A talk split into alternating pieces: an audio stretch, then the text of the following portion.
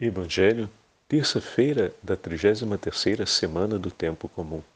O Senhor esteja convosco, ele está no meio de nós. Proclamação do Evangelho de Jesus Cristo, segundo São Lucas. Glória a vós, Senhor. Naquele tempo Jesus tinha entrado em Jericó e estava atravessando a cidade.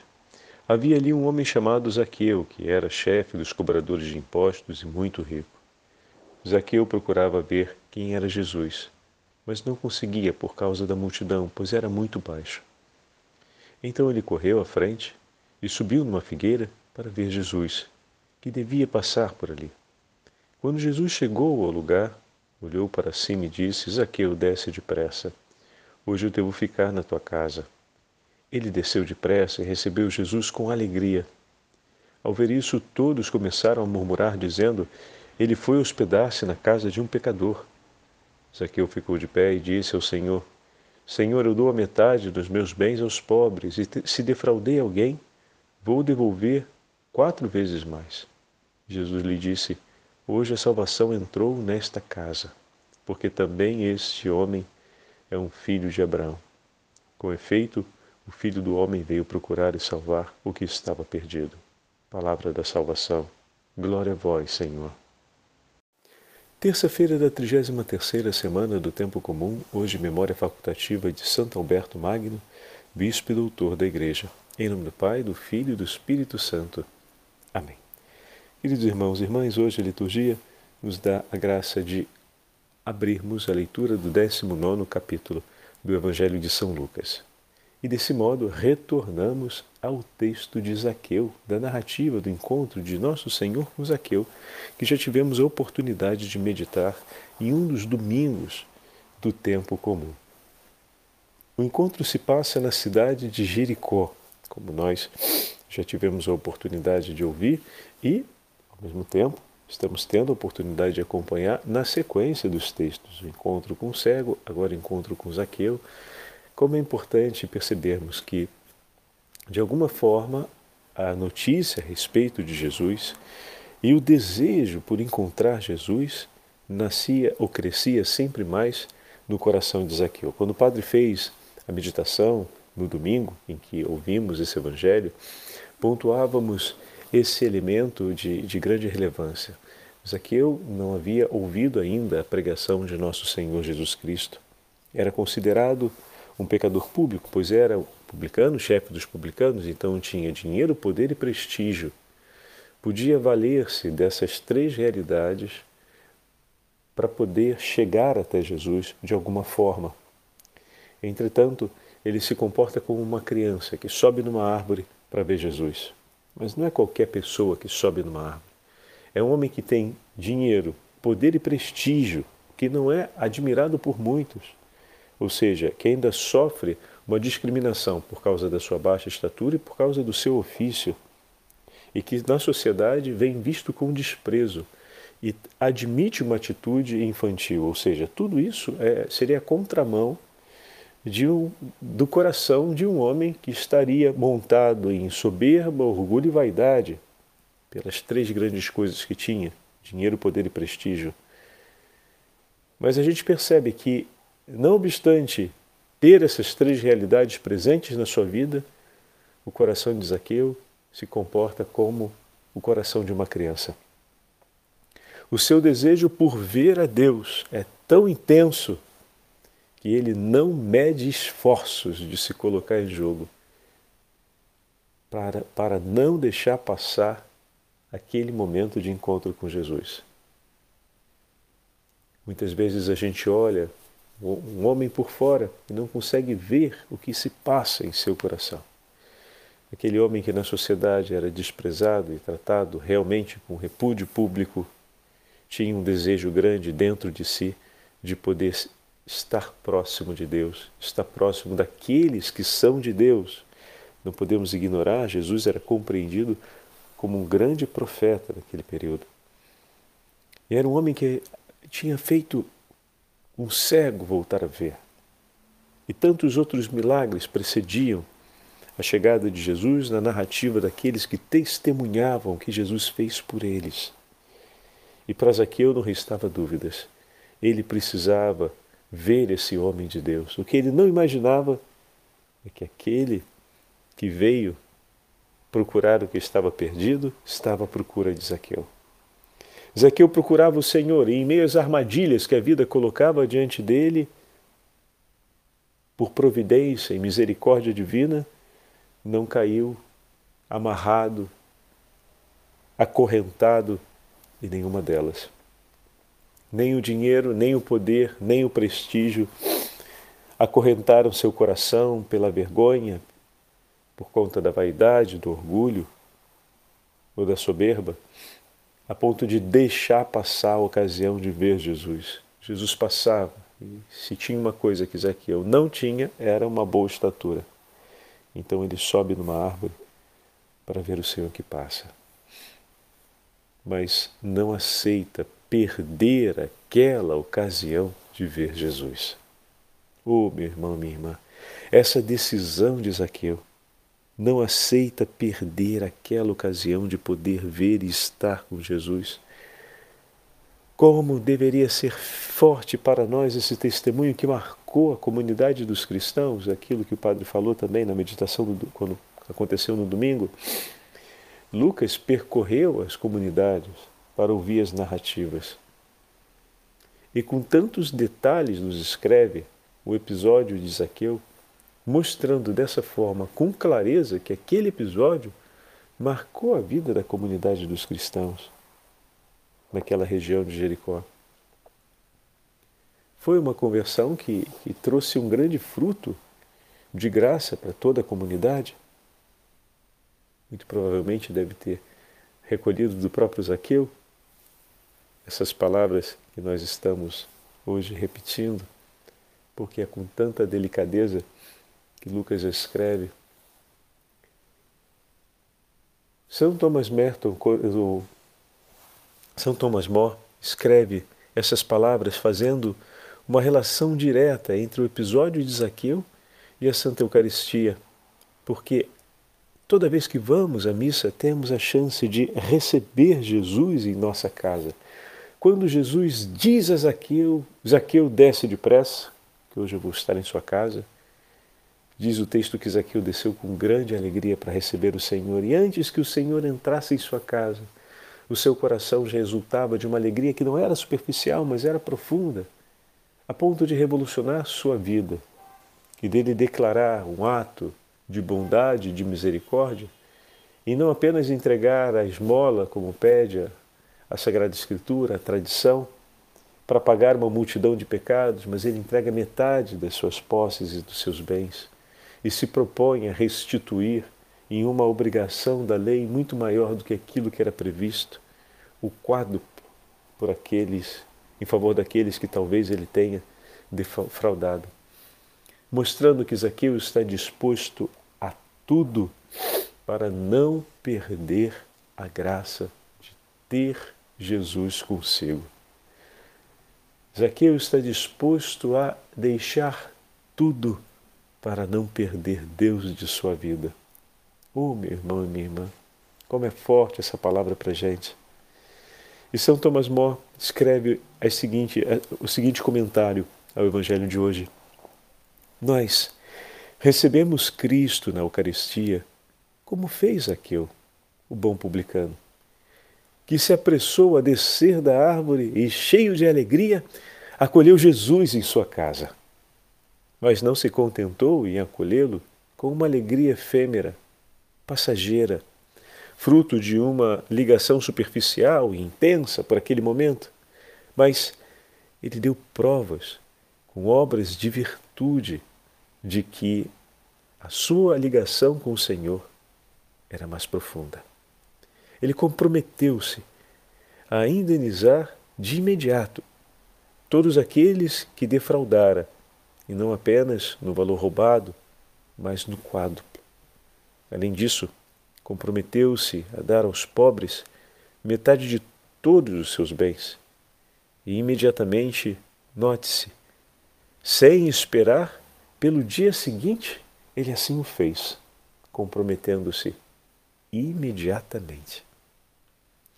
Que nosso Senhor nos conceda a graça de receber o seu santíssimo corpo e sangue, a sua alma bendita e sua divindade toda poderosa, tanto na nossa alma como no nosso corpo, com o mesmo ardor, com a mesma espontaneidade, a mesma felicidade, a mesma alegria espiritual que teve aquele homem ao recebê-lo em sua casa.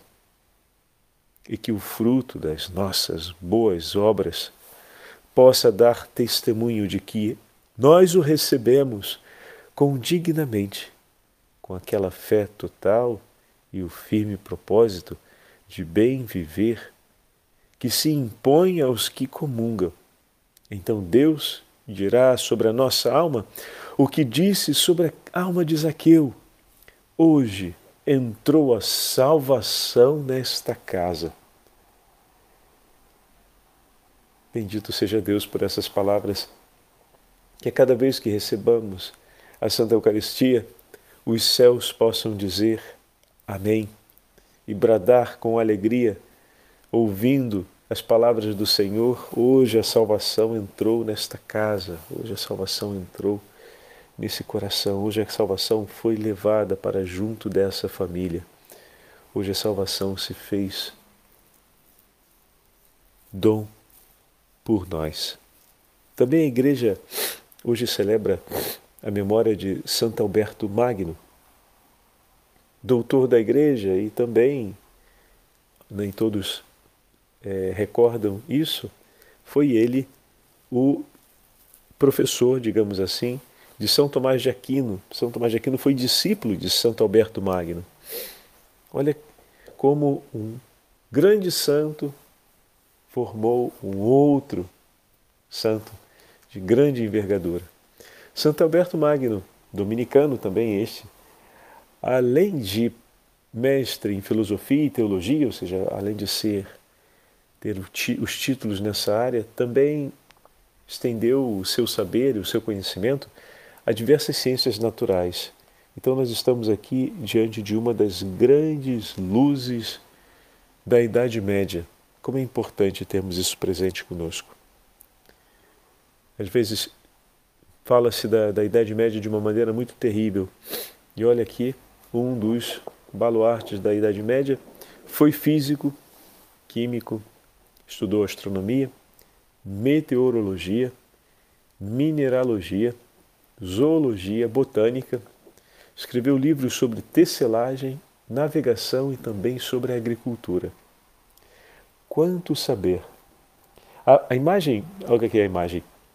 Uma coisa forte para termos aqui com, com esse testemunho dos dominicanos é que todas as ciências, vejam, todas as ciências que ele estudou, uma diversidade enorme de ciências biológicas, elas de alguma forma nos aproximam do conhecimento das coisas eternas. Então, merecem ocupar um lugar na vida e no, no exercício do saber do homem. A gente às vezes usa a expressão ciência profana com um valor é, um tanto pejorativo. Mas, na verdade, eis aqui um homem que ama o lugar onde vive, a realidade à sua volta, e se debruça sobre ela para contemplar o mistério de Deus, para contemplar a beleza da criação do Senhor.